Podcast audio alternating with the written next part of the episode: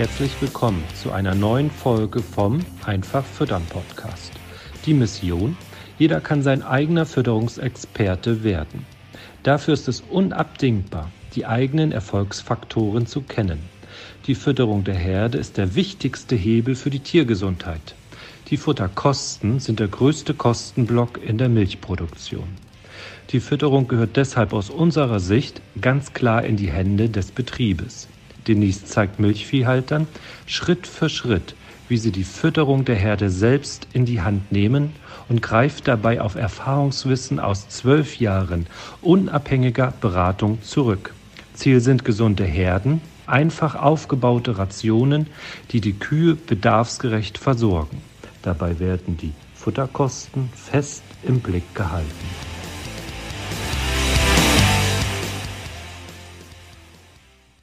Moin Denise. Hallo Astrid, grüß dich. Hi. Und hallo draußen an alle Zuhörer. Herzlich willkommen zum äh, Einfach Füttern Podcast, eine neue Folge. Endlich, muss man ja sagen. Wir hingen ein bisschen im Sommerloch, Frühsommerloch, im ersten Schnitt fest, kann man sagen. Ja, richtig. Und äh, genau, in diesem Podcast wollen wir ein bisschen, genau, ein bisschen über unsere Arbeit sprechen. Und genau, uns war nämlich aufgefallen in ähm, den Gesprächen mit den Landwirten, dass wir doch immer wieder feststellen, dass viele Landwirte trotz sehr, sehr guter Ausbildung vor diesem Rationenberechnen zurückschrecken. Das stimmt, ja. Genau, vielleicht kannst du mal sagen, was, wie du einschätzt, warum das so ist. Tatsächlich ist es ja schon so, dass ähm, die meisten Betriebe, mit denen ich zusammenarbeite, eine sehr gute Ausbildung genossen haben. Also viele haben sogar auch studiert und ähm, waren dann auch vielleicht sogar im Ausland. Also man kann jetzt nicht sagen, dass die nicht super gut ausgebildet werden. Aber tatsächlich dieser, dieser Fluch oder diese Angst vor Fütterung, die besteht nach wie vor vielleicht auch oder ziemlich sicher, weil sie so wichtig ist und das natürlich auch den Betriebsleitern bewusst ist, dass es sich auf die Tiergesundheit und auf die Wirtschaftlichkeit des äh, Betriebes ja extrem auswirkt, wenn die Fütterung nicht gut läuft. Ja, und aus dem Grund ist das, denke ich, so ein Punkt, wo die meisten Betriebe sich scheuen, das selbst in die Hand zu nehmen oder selbst mal Rationen zu berechnen. Zeit ist, denke ich, auch ein entsprechender Faktor der den einen oder anderen abhält, weil man dann natürlich auch denkt, man muss sich da gefühlt jahrelang einarbeiten. Aber der Hauptgrund ist tatsächlich, dass man denkt, man würde dann was falsch machen können oder die Herde an die Wand fahren. Und was siehst du nicht so? Also das Potenzial oder die, die Angst ist ja nicht unberechtigt. Auf jeden Fall, ja, ja. Also wenn man von Füttern keine Ahnung hat, dann kann man ganz viele Fehler machen. Und äh, denen begegne ich ja auch äh, in den letzten Jahren immer wieder, entweder weil Betriebe dann ohne externe Hilfe versucht haben, Probleme zu lösen oder auch äh, gemeinsam mit externer Hilfe, die dann vielleicht auch nicht so genau wusste, was da jetzt falsch läuft, ähm, das Problem eher noch verschlimmert hat. Also da gibt es ja eine Vielzahl an Möglichkeiten und möglichen Fehlerquellen. Ja, die kann man alle mitnehmen. Das Tatsächlich. Ja, und also was ich auch immer wieder höre, ist, dass die Leute sich dessen eben auch bewusst sind, dass sie vielleicht in der Theorie viel gelernt haben über Fütterung, aber ja an den praktischen Fragen der Umsetzung, dass ihnen da einfach das Repertoire ja dann fehlt. Ja, ist ja auch tatsächlich so. Ich äh, hatte neulich gerade meine alten Bücher aus dem Studium rausgekramt und auch nach dem Studium zum Thema Fütterung. Da gibt es ja doch das eine oder andere gute Buch und ich würde sagen, dass das in den Grundlagen ein, einem Betrieb auch dabei hilft oder auch äh, einem Berater, einem angehenden Berater dabei hilft, das Ganze so im Komplex zu verstehen. Hm, tatsächlich ist es ja aber so, dass die Sachen, die aus meiner Sicht die Game Changer auf dem Betrieb sind, bisher wenig Erwähnung finden, bis zu gar keiner. Und ähm, weil es so diese alltäglichen Dinge sind und diese Kleinigkeiten, diese Mini-Stellschrauben, die dann aber doch die große Wirkung für die Kühe einfach haben, ne? weil die Pansenmikroben ja auch sehr äh, flexibel reagieren und sowohl auf Schwächen in der Fütterung als auch auf Stärken. Ja, und gut, unser Ziel ist ja, dieses Wissen auf den Betrieb zu bringen. Also so unser, unser Leitsatz, werde dein eigener Fütterungsexperte. Ähm, genau, suggeriert ja schon, dass wir der Meinung sind, dass das ähm, Wissen auf den Betrieb gehört. Warum bist du davon überzeugt, dass die Steuerung der Fütterung in die Hand des Betriebsinhabers gehört? Ja, das ist natürlich so, man hat ja so seine eigene Welt, in der man dann stetig unterwegs ist. Und ich bin immer ein Fan davon, über den Tellerrand hinaus zu gucken und äh, habe das jetzt ja in den letzten äh, zwei Jahren dann auch noch ein bisschen extremer gemacht, vielleicht noch als im Vorfeld äh, meiner Selbstständigkeit und habe einfach ganz klar festgestellt, dass es zwar dem Betrieb viel hilft, wenn er einen guten Futterberater an der Hand hat, gerade wenn es dann auch so um Betriebsblindheit geht, ne, kann ich noch ausreichend gut erkennen, dass Kühe lahmen oder habe ich eigentlich das Gefühl als Betriebsleiter, nö, ich habe kein Problem mit der Klauengesundheit und dann kommt jemand externes und sagt, hm, aus meiner Sicht lahmt hier jede zweite Kuh. Also da gibt es ja schon äh, große Differenzen und wo ich auch sagen würde, das ist ja auch, also das eine schließt ja das andere nicht aus. Nur weil ich dann die Fütterung selbst in die Hand nehme, mein eigener Fütterungsexperte werde, heißt das ja nicht, dass ich nicht mir andere Meinungen einhole oder im Austausch bin, sondern mir geht es einfach darum, nachhaltig Wissen auf dem Betrieb zu etablieren. Zum einen, weil natürlich, und das versuchen wir ja auch in jeder Podcast-Folge zu erwähnen, die Futterkosten so einen hohen Teil der Produktionskosten ausmachen und äh, man oftmals über 50 Prozent der Produktionskosten eben ähm, im Bereich der Futterkosten findet, wenn man sich damit gezielter auseinandersetzt. Und äh, zum anderen die Tiergesundheit da so extrem dran hängt. Und aus dem Grund ist es mir so wichtig, das Wissen, was ja eigentlich die Existenz des Betriebes überhaupt erst ermöglicht, zumindest wenn ich mich auf äh, Kühe spezialisiert habe oder das ein wichtiger Betriebszweig auf meinem mein Betrieb ist, ähm, ja, dass ich das sicherstellen kann. Ne? Und aus dem Grund gehört das für mich ganz eindeutig, diese ganze Fütterungsgeschichte, das Fütterungswissen in die Hand der Betriebsleitung, weil ich das auch im Offline-Beratungsbereich, wenn ich es jetzt mal so nennen darf, Analogberatung kenne ich ja auch sehr gut, habe ich, mache ich ja seit zwölf Jahren und äh, mache ich auch immer noch. Aber das Wissen ist nicht ähm, nachhaltig etabliert, weil es ist man kommt auf den Betrieb, man erzählt etwas, dann gibt es auch ein Nicken und ja, versuche ich, probiere ich aus. Und diese ganzen kleinen Informationen so drumherum, die ähm, fehlen mir zum einen als Externer, weil ich da jetzt ja nicht wochenlang Tag für Tag in der Herde mitlaufe, Kleinigkeiten erkennen kann, Konditionsverlust in einer bestimmten Laktationsphase, Kotkonsistenz etc. pp die ähm, Schwankungsbreite der Futteraufnahme von Tag zu Tag oder auch die Mischgenauigkeit und so weiter. Das sind ja alles Sachen, die kann ich erfragen und da kann ich dann auch aufgrund der mittlerweile echt coolen Software, die uns da zur Verfügung gestellt wird, viel nochmal verifizieren über Kennzahlen. Aber dieses Auge, das bin ich ja nicht. Also das kann ich dann nicht gleichzeitig für äh, viele Betriebe sein. Ne? Ich kann es ergänzen, aber tatsächlich bin ich ja darauf angewiesen, dass der Landwirt vor Ort die richtigen kleinen Entscheidungen dann jeden Tag wieder richtig trifft. Und sozusagen sein Auge eicht. Genau, sein Auge eicht dann mit meiner Hilfe ja auch und auch mit der Hilfe äh, von anderen Landwirten, weil das ist natürlich ein ganz besonderer Effekt, diese 1 zu 1 Beratung. Ja, ganz, also das ist ja die normale Beratung und ähm, das ist ja auch super gut und in vielen äh, Situationen bringt es den Betrieb ja auch gut nach vorne. Und mein Ziel ist aber tatsächlich dann noch mal ein Stück weiter zu gehen und zu sagen, so, du bist schon gut, aber du willst einfach noch viel besser werden. Und dann hilft einfach zum einen die Dynamik in so einer Gruppe und ja auch das, das Schwarmwissen am Ende, ne? weil diese mehreren Jahrzehnte Erfahrungswissen stecken dann ja in, in diesem Training und auf das kann man dann ja jederzeit zurückgreifen. Ja, was würdest du sozusagen antworten, wenn die Bedenken wären, ähm, die Betriebsblindheit werde ich ja aber nicht los, wenn ich alleine auf dem Betrieb bin und keiner von extern kommt. Ja, also die werde ich ja nie los. Äh, das ist so und das ist aber auch mit einem Berater so. Also dann müsste ich das geht mir genauso. Man weiß dann ja so die Schwachstellen eines Betriebes und fängt dann irgendwann an, die auch nicht mehr immer alle anzusprechen, weil man dann ja auch keinem auf den Keks gehen will. Ne? Ich brauche jetzt einen Betrieb, der nicht alle zwei, drei Monate wieder zu sagen, oh, ich finde aber deinen Stall sehr überbelegt oder ich finde deinen Strohbereich zu klein oder ich finde deine Grasbälle zu viel und, und, und. Meistens reicht dann so ein Blick und dann sagt der Landwirt, ja, ich weiß so, ne? Und das ist ja auch völlig legitim.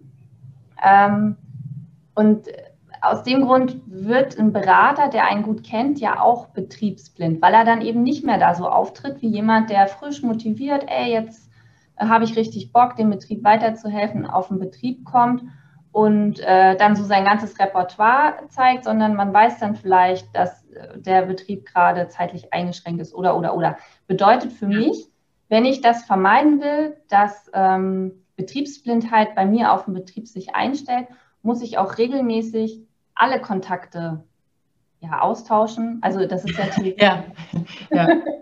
Okay, und, und das ist natürlich, sollte nicht sozusagen die Ansage sein. Es gibt ja einen Weg, oder ich meine, das ist ja das, was wir im Training dann machen, dass wir versuchen, es zu objektivieren, ne? Durch Kennzahlen und so weiter. Ähm, damit Betriebsblindheit auf dem eigenen Betrieb eine möglichst untergeordnete Rolle spielt, hilft einfach der ständige Austausch mit mit dem Team, ne? vielleicht auch mit dem Nachbarn, dass man einfach mal so tut, als wenn man als Fremder über den Futtertisch läuft äh, bei dem Nachbarn und er macht das bei einem selbst. Und ähm, natürlich auch der, auch der Austausch mit dem Tierarzt und dem Berater, weil es eben nicht realistisch ist, dass man die alle ein, zwei Jahre durchtauschen kann. Und ähm, ja, mir ist deshalb immer wichtig, dass man dann auch die passenden Erfolgskennzahlen an der Hand hat, weiß, welche Kennzahlen eingehalten werden müssen für äh, ja, meine Zielvorgaben oder für meine Ergebnisse, die ich anstrebe. Und ähm, da ist dann einfach Ziel des Trainings, die Betriebsblindheit zu reduzieren, feste Kennzahlen, Erfolgskennzahlen an die Hand zu kriegen, damit man da nicht drauf reinfällt und dann gemeinsam im Team sich auch weiter mit der Herde entwickeln zu können. Denn genau, also Ziel sozusagen das Wissen in Betrieb kriegen. Was sind dann die Vorteile im Training? Naja, im Training ist einfach der Vorteil, dass man zum einen nochmal eine sehr gute Übersicht über äh, die Fütterung, über die praktische Fütterung von erfolgreichen Milchviehherden bekommt. Ne? Was gehört dazu? Wie muss eine Ration einfach und wirtschaftlich gestaltet sein, dass sie trotzdem tiergesund ist, dass ich nicht den Eindruck habe, oha, wenn ich jetzt eine der 15 Komponenten weglasse, bricht alles zusammen. Also das ist mir ganz wichtig so diese, dieser ganze Komplex, ähm, hohe Trockenmasseaufnahme, hohe Grundfutterleistung. Und äh, das wird einem auf jeden Fall vermittelt. Und positive Nebeneffekte sind dann einfach der Austausch über den Tellerrand hinaus und äh, die Motivation am Thema dran zu bleiben, weil häufig hören wir ja auch von Landwirten, dass sie sagen, ja Mensch, ich weiß das ja, dass ich das eigentlich machen muss. Ich muss TMA messen, ich habe das auch schon mal gemacht. Ja. Aber dann verliert man wieder so den roten Faden im Alltag, wenn man natürlich auch echt viel zu tun hat ähm, und weiß dann immer nicht so genau, ja, was sind denn jetzt tatsächlich die Sachen, die ich machen muss, ja. damit meine Herde weiterkommt und was kann ich mir vielleicht sparen, weil ich da dann auch zeitlich an mein Limit komme oder mein Team an das Limit kommt und da so ein bisschen zu priorisieren, und äh, zu gucken, welche, welche Motivation, welche Impulse kann ich dann auch aus der Gruppe rausgewinnen. Zusätzlich zu dem ganzen praktischen Wissen um Fütterungskontrolling und äh, Fütterung. Ja, vielleicht kannst du auch noch mal sagen, also du bist ja schon ein bisschen in die Richtung gegangen, aber was ist tatsächlich bei uns jetzt so besonders? Na, das Besondere ist, dass ähm, ich bisher, also es ging mir ja selbst genauso, ich habe studiert, auch mit Richtung Tier und äh, war immer klar, dass ich ähm, gerne was mit Kühen machen möchte. Habe dann auch zu dem Thema promoviert und trotzdem musste ich ja das äh, praktische Rationen rechnen mit unterschiedlichen Programmen und auch, also die Programme sagen einem ja nicht, wann man die Kuh tötet. ähm, selbst wenn da Zielwerte Minimum und Maximum hinterlegt sind, sondern da werden auch viele Rationen zugelassen, die eben nicht für die Tiergesundheit am Ende erforderlich sind ja. gut sind. Und ähm, bei uns im Training hat man einfach die Möglichkeit, ja, man macht am Ende eine Beraterausbildung in Anführungsstrichen, aber so stringent und fokussiert, dass es dann einem leicht fällt, das in den eigenen Alltag einzubauen. Und mm, das ist eigentlich auch sogar besser als jedes Praktikum, wenn man jetzt mit einem Futterberater mal drei oder sechs Monate mitfahren würde. Weil man da ja auch wieder nicht diese kleinen Kleinigkeiten, diese Stellschrauben mhm. im Alltag äh, mitbekommt. Ne? Auch da hat man dann ja die Vibrationsberechnung, welche Komponenten hast du gerade, welche Probleme treten auf.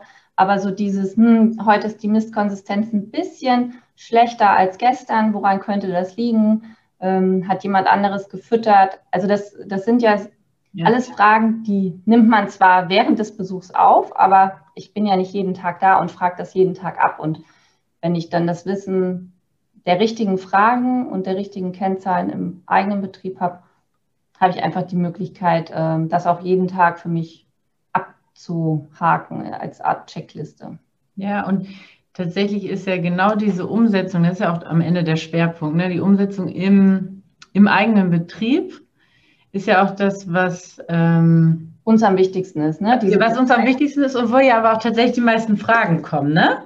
Auf jeden Fall. Also deswegen helfen ja ähm, Vorträge auch immer nur bedingt. Also ich kann ja auch einen Vortrag zum Thema Fütterung halten, wo ich dann sage, achte mal darauf, dass du die Ration so und so einstellst und wenn du Trockenmasseaufnahme misst bei deinen Frühtrockensternen und Vorbereitern, dann sollte die XY hoch sein, die und die Schwankungsbreite haben, deine Häcksellänge beim Gras müsstest du so und so einstellen. Also da gibt es ja einfach so viele Kleinigkeiten, da kann ich dann äh, ganz viele Vorträge zu halten. Aber für uns ist das Entscheidende, die Landwirte sind dann bei der Ernte oder stehen am Futtertisch oder beobachten äh, im Stall irgendwas, was ihre Kühe plötzlich machen, was sie vor einer Woche noch nicht gemacht haben und können sich da gleich Feedback einholen, woran das liegen kann. Und Ziel ist es, dass sie dann sich so einen Wissensschatz aufbauen, der eben nachhaltig, dadurch, dass es sich ja auch wiederholt. Also es sind ja Ziel ist, dass jeder das Gefühl hat, ja, die Frage könnte ich jetzt auch für Denise beantworten. ähm, ne? Also da, das ist ja so das Ziel, dass jemand, der dann bei uns im Training war, am Ende des Trainings das Gefühl hat, ja, jetzt kann ich Denise ihren Job übernehmen. Das ist so ja. das, was wir vorhaben und was auch super gut funktioniert. Also, ja, das wissen wir zum Glück ganz gut, weil wir das ja auch schon ein paar ähm, Monate oder sogar schon Jahre quasi in einem anderen Format ja machen. Ne? Genau. Vielleicht noch mal einmal ähm, die Frage, warum Gruppentraining? Du bist da vorhin schon mal so lang touchiert an dem Thema, ja. aber sag noch mal, was der Vorteil von dem Gruppentraining ist tatsächlich. Ähm, ja, ich bin natürlich so gestartet, wie viele starten und wie es auch für viele Regionen, viele Landwirte nach wie vor total sinnvoll ist in der klassischen Offline-Beratung und ähm, stelle dann aber ja fest oder habe das dann auch schon in meiner Offline-Beratung festgestellt, dass so klassische Stable Schools, also das ist ein Konzept aus Dänemark, in dem es darum geht, dass der Landwirt, der gastgebende Betrieb, äh, das Thema vorgibt und die Betriebe sich dann gegenseitig zu dem Thema beraten, beziehungsweise ein Erfahrungsaustausch stattfindet. Und da konnte man immer ganz gut beobachten und vielleicht fühlt sich da der ein oder andere auch ertappt, dass ähm, ich das vielleicht schon im Vorwege dem Betrieb was ja mein Kunde ist, äh, 10, 20 Mal erzählt habe, dass er das doch mal ausprobieren sollte oder dass er das nochmal ändern müsste, äh, um dann ähm, die Tiergesundheit oder die Kosten oder was auch immer noch zu optimieren und das dann aber nicht umgesetzt wurde. Und wenn dann aber so eine Gruppe da steht von fünf oder sieben Landwirten in diesem Stable School Konzept und dann sagt, ja Mensch, nee, das sind viel zu viele Tiere da im Strohbereich oder nee, da fehlen auf jeden Fall Tränken oder oder, äh, dann ist die Umsetzungsrate in der Regel immer so ein bis zwei Wochen gewesen. Also zumindest für diese kleineren Projekte, die jetzt nicht so super kostenintensiv sind. Und das hat mich immer sehr beeindruckt, kann ich natürlich auch nachvollziehen. Ähm, macht ja Sinn, ne? so die, den Berufskollegen dann noch eher, wenn sie das schon mal durchgemacht haben, dann vielleicht auch noch eine Fallstudie, so eine Leidensgeschichte dazu erzählen können, wie das dann bei Ihnen abgelaufen ist und warum das bei Ihnen was gebracht hat, als Sie das geändert haben, warum das Ihr Game Changer war, ja. dass das viel mehr Eindruck macht, als wenn nur ich das sozusagen weitererzähle, weil ich die Erfahrung schon auf mhm. anderen Betrieben gemacht habe. Und ähm, dieses Konzept haben wir eben auch tatsächlich jetzt für die Trainings übernommen, einfach weil ich fest davon überzeugt bin, dass man zum einen eine andere Motivation und auch einen anderen Druck an manchen Punkten verspürt, jetzt in die Umsetzung zu kommen. Ne? Man, man, hat dann zumindest immer so ein leicht schlechtes Gewissen, wenn man dann äh, schon länger seine Ration nicht gerechnet hat oder gepostet hat oder seine Futteranalysen noch nicht versendet worden sind, obwohl man jetzt weiß, man äh, füttert den Schnitt aber schon ein, zwei Wochen und so weiter. Also der Druck ist da schon auch ein Stück weit äh, wichtiger Punkt. Ja, also ich bin halt grundsätzlich total überzeugt vom Gruppentraining, einfach äh, weil es in der Offline-Beratung sich auch gezeigt hat, dass das Stable School Konzept, in dem tatsächlich der gastgebende Betrieb das Thema vorgibt und die ähm, besuchenden Betriebe ihm dann helfen, da Antworten zu finden auf eine Fragestellung,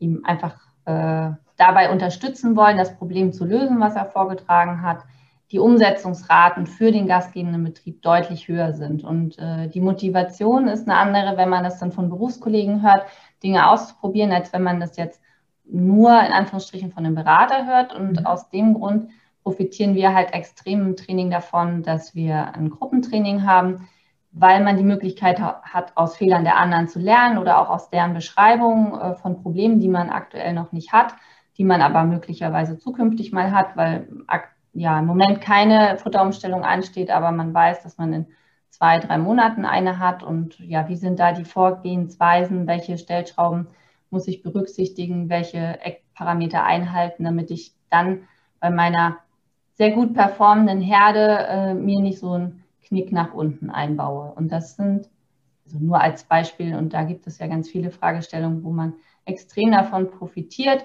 Was haben jetzt andere schon für sich abgehakt? Ne? Was äh, hat für sie gut funktioniert?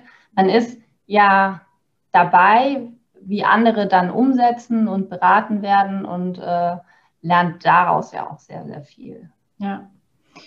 Kannst du nochmal so, ähm, ja, was heißt abschließend, aber doch äh, einmal nochmal so resümieren, sagen, in welchen Situationen ist ein Landwirt, der jetzt bei uns im Training ist oder war, denn erfolgreicher? Ja, also grundsätzlich ist es ja so, dass wir sehr viel Wert ähm, tatsächlich auf die kleinen Stellschrauben im Alltag legen, weil ich einfach festgestellt habe, wenn man die ignoriert, dass man dann, nur weil ich jetzt eine neue Ration rechne, aufgrund dessen, dass die alte nicht funktioniert, nicht weiterkomme. Ich muss ja dann gucken, warum funktioniert die andere Ration nicht, die ja auch berechnet worden ist. Ja. Ähm, die Betriebe, das ist auch ein ganz wichtiges Ziel, wie ich gerade schon gesagt habe, werden in Futterumstellungen sicherer ne, und auch erfolgreicher, haben dann auch de, das ein oder andere Learning was man vermeiden sollte. Und ähm, ja, also da gibt es ja ganz viele Situationen, auch ob jetzt das Trockensteher-Konzept, ne, Fütterung, Haltung, ähm, wie, da, wie das anzupassen ist, wenn ich dann bestimmte Ziele mit meiner Herde im Bereich der Tiergesundheit und auch der Leistung erreichen möchte im zeitnahen Fenster. Ja. Also letztendlich geht es ja auch immer darum, ähm, selbstbewusster aus dem Training rauszugehen. Man ist sicherer in dem Wissensschatz und lässt sich dann auch nicht mehr so leicht von außen verunsichern, weil man so seine eigenen kleinen Versuchsreihen ja auch schon gefahren hat. Man hat Dinge ausprobiert, man hat Dinge weggelassen, Dinge mit in die Ration reingenommen, länger gemischt, kürzer gemischt und so weiter. Und wenn dann jemand externes Vorschläge macht, kann man die viel besser einstufen mhm. und ähm, auch viel schneller Entscheidungen treffen, die dann an sich auch äh, einfach ein besseres Fundament haben, um äh, zu wissen, probiere ich das jetzt nochmal aus oder ist das Quatsch, was der mir gerade erzählt, um dann weiter konstant an der Entwicklung meiner Herde arbeiten zu können. Ja, man, genau, man hat quasi so den Werkzeugkasten dann ne, in der Hand. Genau. Den Werkzeugkasten für, sein, für seine eigene Fütterung oder auch äh, dafür dann sein eigener Fütterungsexperte zu werden. Ne? Ja. Also wenn auch ihr Zuhörer dort oder auch Zuschauer hier bei YouTube äh, Lust verspürt, auch mal euer eigener Fütterungsexperte zu werden, also euch da an der einen oder anderen Stelle angesprochen fühlt, dann ähm, genau bewerbt euch gerne bei uns und wir würden dann in einem äh, kostenlosen Erstgespräch besprechen, wie das ablaufen würde und auch überhaupt, ob ihr geeignet seid oder nicht, ob wir euch in eurer Situation mit euren Zielvorstellungen ähm, helfen können. Genau, ob unser Konzept ähm, euch als Betrieb dann auch tatsächlich nach vorne bringt, weil das ist uns am wichtigsten, ja. dass äh, jeder dann auch den maximalen Gewinn aus dem ganzen Training zieht. Ja, vielen Dank fürs Zuhören und dann bis zum nächsten Mal. Bis nächstes Mal. Tschüss. Tschüss. Vielen Dank, dass du heute wieder zugehört hast. Dir gefällt, was du heute gehört hast? Das war nur eine Kostprobe. Wenn du Lust hast, die Fütterung selbst in die Hand zu nehmen und dein eigener Fütterungsexperte werden möchtest, dann komm zu uns ins Online-Training. Natürlich kannst du die Schlüsselfaktoren einer leistungsfreudigen und gesunden Milchviehherde auch selbst suchen. Es kostet aber oftmals sehr viel Zeit. Im Training nimmst du die Abkürzung. Du profitierst von den Erfahrungswissen aus zwölf Jahren unabhängiger Fütterungsberatung. Denise ist dein Mentor an deiner Seite und bringt dich ohne Umwege von A nach B. Wir haben Landwirte in Deutschland, Österreich und der Schweiz erfolgreich zu ihren eigenen Fütterungsexperten ausgebildet. Willst du wissen, ob das Training auch für dich geeignet ist? Dann bewirb dich bei uns für ein kostenloses Strategiegespräch. Gehe dazu auf www.kühe-gesund-füttern.de und fülle das Bewerbungsformular aus.